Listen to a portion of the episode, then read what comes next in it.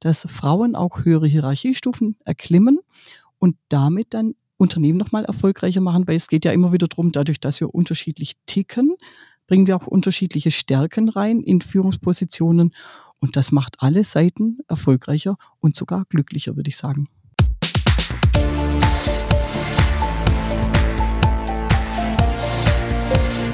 Plaudertaschen, der Podcast von Robin und Patrick über das Banking von morgen.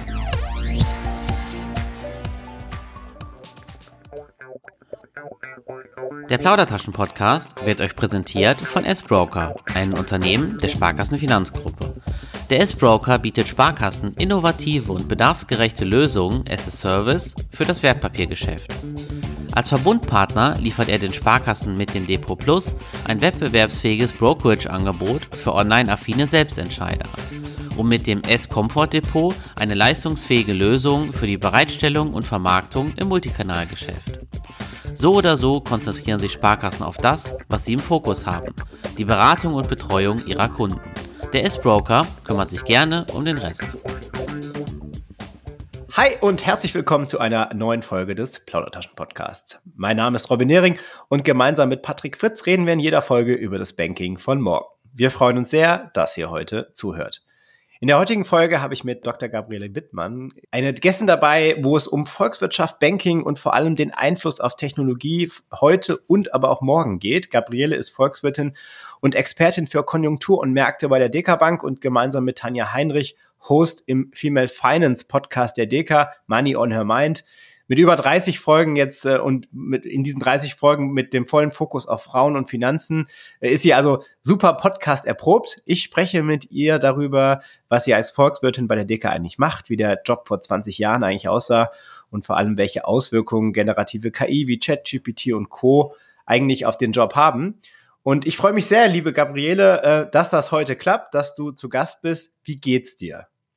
Hi Robin, mir geht's prächtig, ganz besonders deshalb, weil wir jetzt über das Volkswirtinnenleben reden. Du hast ja, äh, vielleicht hört man es auch in meiner Stimme, ich bin ein bisschen angeschlagen, äh, wie das halt so im, im Herbst ist, äh, im Übergang in den Winter. Ich äh, hoffe, das ist trotzdem einigermaßen okay, deswegen freut es mich auch, dass es dir gut geht. Lass uns doch mal direkt anfangen. Ähm, ich habe ja eben gesagt, du bist äh, Volkswirtin und Expertin für Konjunktur und Märkte bei der DK Bank, ein sehr langer Begriff. Ähm, was machst du eigentlich tagtäglich und was ist genau dein Job? Man könnte so sagen, mein Leben ist eigentlich nicht viel anders als damals in der Grundschule. Was ich mache, ist lesen, schreiben, rechnen, reden. Vielleicht dann doch ein bisschen mehr, wenn ich so an meinen Arbeitsalltag denke. Ich mache ganz viel mit Zahlen. Das heißt, ich muss anal äh, Zahlen analysieren. Ich schaue mir die an, überlege mir, was bedeutet das für die Gegenwart, für die Zukunft Zuerst mal für Konjunktur und Märkte und im zweiten Schritt dann natürlich immer wieder auch für die Wertpapieranlage, fürs Geldanlegen. Es ist aber nicht nur das Zahlen anschauen und Zahlen analysieren, sondern viel wichtiger ist gerade bei mir in meinem Teil des Jobs in unserer volkswirtschaftlichen Abteilung die Kommunikation, also das Weitergeben an andere Menschen. Erstens mal bei uns im Konzern, ob ich jetzt mit unserem Vertrieb rede oder mit dem Fondsmanagement, mit den Immobilienleuten. Es geht immer wieder darum, dass ich meine volkswirtschaftlichen Botschaften, die ich zum Großteil von meinen Analystenkollegen bekomme, dann so weitergebe an alle meine Kundinnen und Kunden, dass sie es verstehen und in ihren Arbeitsablauf wieder einfügen können, also die, die wichtigen Informationen rausholen können. Nicht nur intern im Haus, sondern extern auch. Ich bin ganz viel bei Sparkassen und manchmal bin ich sogar im Fernsehen oder im Radio zu hören. Ja, cool. Du hast auf jeden Fall eine sehr, sehr, sehr angenehme, finde ich, äh, Radio, aber auch eine Fernsehstimme.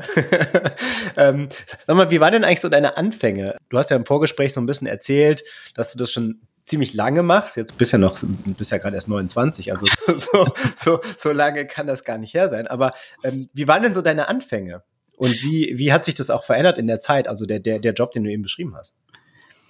Da ich ja am 29 bin, passt das ziemlich genau mit der Grundschule, muss ich jetzt gerade rechnen. Seit 22 Jahren bin ich jetzt bei der DK Bank. Ähm, bin doch schon ein bisschen älter und, und finde es auch ganz toll. Also, ähm, wie hat es angefangen? Ich bin eigentlich relativ frisch von der Uni gekommen. Ich war war fertig mit meiner Promotion, also mit meiner Doktorarbeit, war ein Dreivierteljahr bei der Bundesbank und habe dann zur DK gewechselt. Und ich muss ganz ehrlich sagen, also da kommst du mit 30 von der Uni, hast eine Doktorarbeit geschrieben. Ich habe zum Teil ja sogar Lehrveranstaltungen gemacht. Ich habe Vorlesungen gemacht vor 600 Leuten. Also ich war schon ziemlich selbstbewusst, wusste auch, was ich alles kann. Und dann komme ich zur DK-Bank und setze mich zu den Kollegen hin und dann zeigen die mir kurz mal die Zahlen und was man damit macht und in den Datenbanken und wie man dann rechnet. Und ich habe mich gefühlt wie ein kleines Kind. Also ich wusste echt am Anfang nicht, wo anfangen, aufhören, wie das dann in der Praxis alles läuft, was ich da im Studium so gelernt hatte. Ähm, ging dann aber doch relativ schnell mit, dann finde ich mich rein in die Themen, ich habe Frankreich Konjunkturanalyse gemacht. Da gab es dann irgendwie so ein Thema mit Mindestlöhnen. Dann hat zum ersten Mal ein Journalist angerufen und hat gesagt, ah, Sie haben da was geschrieben.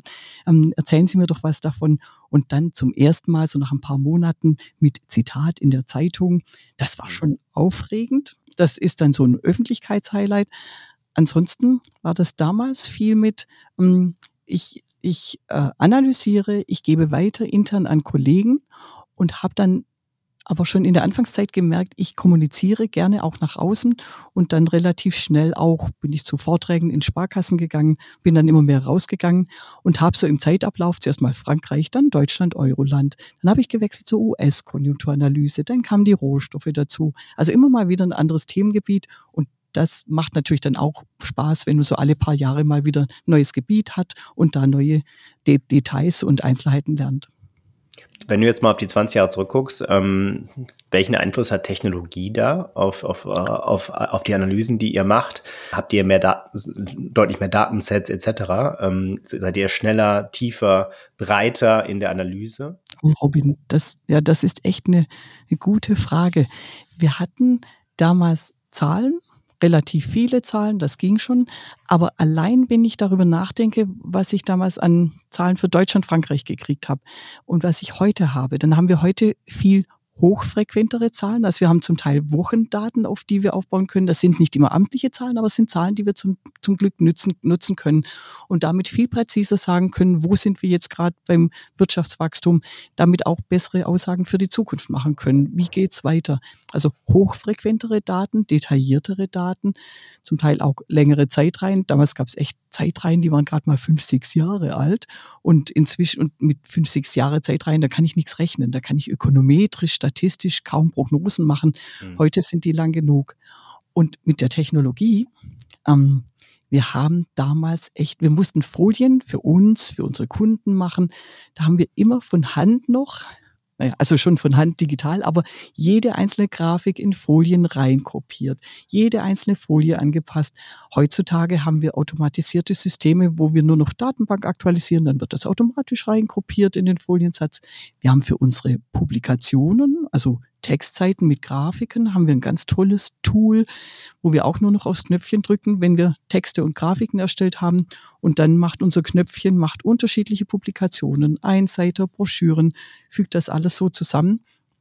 Also da ist schon viel mehr technische Hilfe und deshalb können wir auch viel mehr Kunden bedienen mit immer der gleichen Personenzahl. Jetzt ähm, haben wir uns, ich glaube, vor einigen Wochen ja darüber unterhalten, wie dein Blick auf generative KI ist und welchen Einfluss auch eure Arbeit und deine tagtägliche Arbeit auf diese Modelle hat. Und du hast, finde ich, einen ganz coolen Satz dann gesagt, vielleicht erinnerst du dich noch dran, du hast gesagt, naja, wir sind die Basis, um die, äh, um, um quasi den, die KI zu füttern oder dass ihr auch ein, ein wichtiger Inputkanal seid. Das heißt, ihr müsst eigentlich weitermachen, ansonsten haben wir halt Themen nach vorne gerichtet. Ähm, vielleicht kannst du das noch mal ein bisschen tiefer legen und konkretisieren, wie du das genau gemeint hast. Dass du dich daran noch erinnerst, Robin, dass wir darüber geredet haben. Absolut, natürlich. ähm, wir, diskutieren gerade jetzt im Augenblick ganz viel drüber. Wir sind ja so gut 20 Leute in der volkswirtschaftlichen Abteilung und mhm. was wir auch wieder an Effizienz ähm, erhöhen können, wenn wir so künstliche Intelligenz nehmen, äh, irgendwelche ähm, Zusammenfassungsalgorithmen und solche Dinge. Und natürlich, wir holen ja auch unsere Informationen nicht nur aus Zahlen, sondern wir lesen auch wieder Dinge von anderen Notenbanken, auch von anderen Analysten. Ähm, und da nutzen wir schon auch die KI, dass wir dann Texte zusammenfassen lassen, damit wir schneller durch Texte durchkommen oder auch merken, der ist relevant für mich, der ist nicht relevant für mich. Aber am Ende wissen wir beide und wissen auch unsere Zuhörerinnen und Zuhörer ja ganz genau, die künstliche Intelligenz braucht Futter. Die muss irgendwas verarbeiten. Und was verarbeitet sie? Originäre Texte. Und wer soll diese Texte schreiben, wenn nicht wir? Wir als Analysten. Wir schauen uns die Zahlen an. Wir wissen, was wir mit Zahlen anfangen können, was wir daraus rauslesen können und welche neuen Geschichten das dann für die Zukunft bedeutet. Das heißt also, einerseits können wir schon die Technologie nutzen, um für uns das Selbstverarbeiten leichter zu machen. Auch übrigens, um Zahlen, Zahlenfriedhöfe oder so Riesenzahlenberge auch leichter zu verarbeiten. Andererseits werden wir als Volkswirtinnen und Volkswirte aber immer selbst schreiben, viel selbst schreiben und mit unseren kreativen Köpfen auch wieder neue Geschichten finden, die die nächsten Jahre an den Märkten prägen werden. Kurze Pause für einen Werbeblock unseres Partners. Tabula Rasa bei ZDB. Lust auf Zukunft. Die Zeichen der Zeit stehen auf Aufbruch. Wir bieten Perspektiven und Lösungen für die kommenden Herausforderungen. Unsere Schwerpunkte Transformation von Organisation und Arbeit, Trends und Innovationen sowie Geschäftsmodellentwicklung. Wir gestalten Organisationen für die neue Zeit. Menschenzentriert, agil, mutig.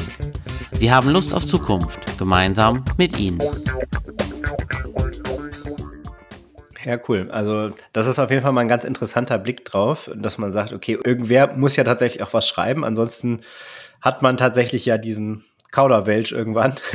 es wird nichts mehr Neues erschaffen, weil die KI ja, so wie sie aktuell ist, eher noch nicht, ne, das kann sich aber noch ändern, eher ja noch nicht kreativ ist, sondern sich immer in dem, in dem Raum des Bekannten bewegt.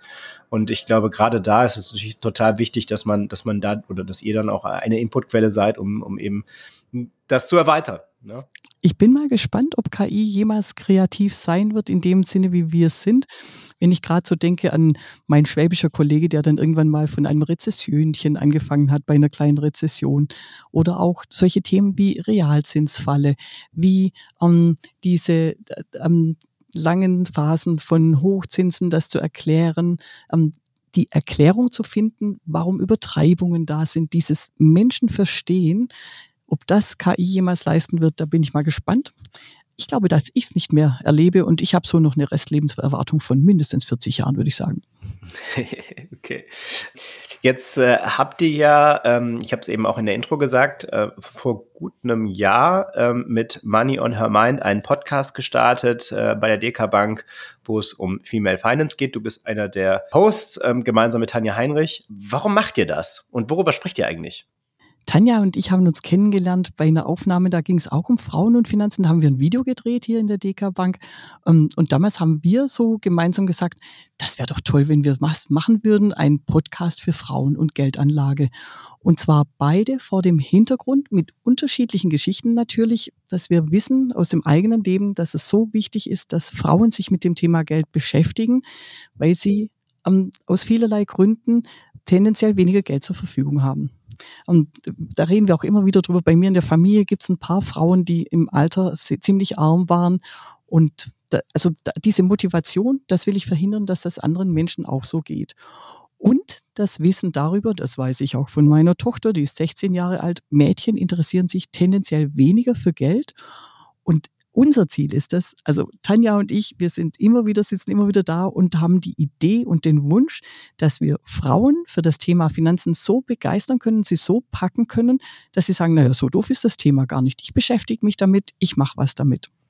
Ja, sehr cool. Und das habt ihr jetzt über, über 30 Folgen schon gemacht. Absoluter Hörtipp hier. Ich habe auch schon mal reingehört, äh, weil es durchaus ja auch Themen sind, äh, die nicht nur für nicht nur für Frauen sind, sondern man kann man kann als Mann auch eine ganze Menge noch lernen. Ja. Und das Lustige ist wirklich, die meisten Zuschriften oder auch Kommentare, die kommen von Männern und nicht von Frauen. Das wäre total, das wäre tatsächlich mal total interessant. Ähm, ihr habt, äh, habt im Hintergrund bestimmt auch ein paar Statistiken. Wie viel Prozent der Männer hören denn diesen Podcast? Das wäre mal ganz interessant. Wisst ihr, mal, ja, da, da, müsste ich jetzt mal Tanja fragen, ob sie äh, weiß, ob wir unsere Nutzerzahlen nach Geschlecht trennen. Das weiß ich nicht. Aber ich weiß selbst, also also bei Spotify geht das. Bei Spotify geht das. Aber gut, egal. Wir schweifen ab, aber trotzdem, das wäre tatsächlich mal ganz interessant. Also ganz sicher, dieses, wer sich bei mir meldet, das sind fast nur Männer. Kollegen, fremde Menschen, ähm, die sagen, ich habe das gehört. Und ganz ehrlich, ähm, ihr versucht ja verständlicher, also plastischer und lebensnäher zu sein als so alle anderen, die in Finanzmärkten unterwegs sind. Und das mögen Männer genauso wie Frauen. Ja, cool, das ist ein super Feedback. Lass uns noch mal auf ein anderes Thema gucken. Geht so auch, auch, auch in, die, in die Richtung, was ihr mit Female Finance macht, aber in, in Bezug auf Nachwuchs, weiblichen Nachwuchs, ja. Also ähm, quasi die Gabriele vor 20 Jahren, ja. ähm, wie förderst du denn weiblichen Nachwuchs? Machst du das, machst, machst du das speziell auf eine gewisse Art und Weise? Ich weiß, du bist ja bei, bei äh, S5, also Frauen in, in Führung der Sparkassenfinanzgruppe ja auch recht drin und äh, förderst ja auch da die Initiativen. Wie, wie gehst du da äh, vor? Wie ist das eigentlich bei VWLern? Gibt es da überhaupt diesen Gap oder nicht? Den gibt's. Schon damals zu Studienzeiten war der Hörsaal, also wir waren dann zusätzlich noch mit den Betriebswirten zusammen, 600 Leute, ich weiß nicht, vielleicht waren 20 Prozent Frauen davon. Und ich weiß auch noch in den Anfangszeiten hier in der volkswirtschaftlichen Abteilung, da war, also ich glaube, ich hatte noch ein, höchstens zwei Kolleginnen. Also ich war schon relativ alleine. Auch so in der Finanzwelt ähm, waren nicht so viele Frauen unterwegs. Ich habe aber von Anfang an, am Anfang eher so ähm, intuitiv immer wieder mit Frauen darüber geredet, was sind so Themen, wo verstehen wir manchmal die männlichen Kollegen nicht, weil sie anders ticken. Und das hat sich immer mehr so ausgebaut, auch dadurch, dass ich selbst ja sichtbarer geworden bin in der DK, in der Sparkassenfinanzgruppe, weil wir Volkswirte einfach viel im Fernsehen, aber auch intern Vorträge und solche Dinge machen. Und inzwischen ist es echt so, dass Kolleginnen kommen, mich anrufen und sagen, ähm, du sag mal, ich habe hier ein Thema oder ein Problem oder wie machst du das immer, dass wir darüber reden. Da habe ich immer ein offenes Ohr dafür und freue mich, weil es geht ja immer im Gespräch drum, nicht, also es lernt eben nicht immer nur eine Seite, ich lerne ja auch wieder daraus. Inzwischen mache ich sogar richtig offiziell, dass ich Mentorin bin. Ich habe jetzt im Augenblick zwei junge Mentees, mit denen ich ganz gezielt dann rede. Um, ähm, was sind deine Themen? Wo willst du hinkommen? Was gibt es für Möglichkeiten? Wo stößt du an Grenzen und wie kannst du diese Barrieren überwinden? Und ich nehme sie auch mit. Also ich nehme sie mit zu spannenden Terminen, ob das jetzt irgendwie ein Vortrag bei einer Sparkasse ist oder vielleicht sogar mal eine Fernsehaufnahme, um denen dann den Weg schneller, einfacher zu ebnen, als ich es damals hatte, weil ich ganz oft irgendwo hingekommen bin und also alleine und dann weißt du nicht, was dich erwartet und das ist nicht immer lustig. Und wenn es nur der Knopf ist, der aus dem Ohr fällt, wenn man mal wieder eine Fernsehaufnahme hat mit CNBC, mit der Schalte in London und man weiß echt nicht, was man da jetzt machen soll. Hätte mir damals jemand gesagt, du, wenn dir sowas passiert, dann mach den in Ruhe wieder rein, den Knopf, dann wäre ich, glaube ich, etwas weniger durch den Wind gewesen. Ja, okay, okay, okay. Das heißt, du, du förderst dann auch entsprechend aktiv und nimmst, nimmst die weiblichen, aber wahrscheinlich auch die männlichen Kolleginnen im Nachwuchs dann entsprechend mit und zeigst ihnen, was da auf sie zukommt. Ja. ja und und gerade das Thema, also ich merke das auch bei unserer Kinderleichtathletikgruppe, die ich so nebenher im Ehrenamt noch trainiere.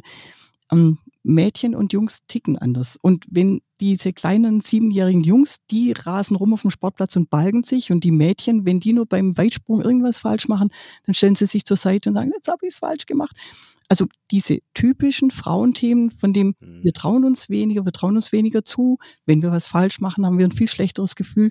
Darüber zu reden und damit so umzugehen, dass wir eben das schaffen, was das Ziel ist, beispielsweise von Sparkassenfrauen in Führung von SFIF, dass Frauen auch höhere Hierarchiestufen erklimmen und damit dann Unternehmen nochmal erfolgreicher machen, weil es geht ja immer wieder darum, dadurch, dass wir unterschiedlich ticken, bringen wir auch unterschiedliche Stärken rein in Führungspositionen und das macht alle Seiten erfolgreicher und sogar glücklicher, würde ich sagen. Ich glaube, das bringt es auf den Punkt. Ich äh, habe noch eine kleine äh, Session ein bisschen unvorbereitet für dich.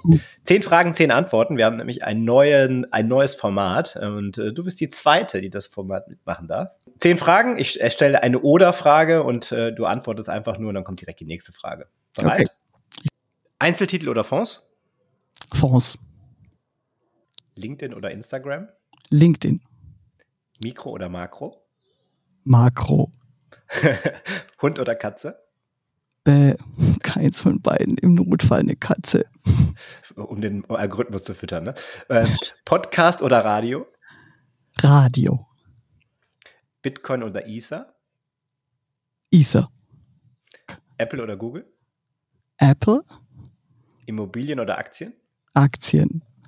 Beratung oder Selbststudium? Selbststudium. Dann die letzte. Content oder Queen? Queen, keine Frage. okay, sehr gut. Vielen lieben Dank, liebe Gabriele. Wir sind äh, damit auch schon am Ende angekommen. Ich fand, das war eine sehr ja, kurzweilige Folge. Und ich, ich sag's nochmal, du hast echt die perf perfekte Podcast-Stimme. Ähm, wenn wir nochmal einen Host brauchen, ich melde mich bei dir. Ähm, vielen lieben Dank. Wir werden auch nochmal ähm, entsprechend den Money on Her Mind Podcast äh, bei uns in den Showlos verlinken. Und wer weiß, vielleicht gibt's ja auch mal eine Koop. Mal schauen. Wir werden sehen. An der Stelle vielen lieben Dank, dass du dabei warst und an, so, an unsere Hörerinnen und Hörer.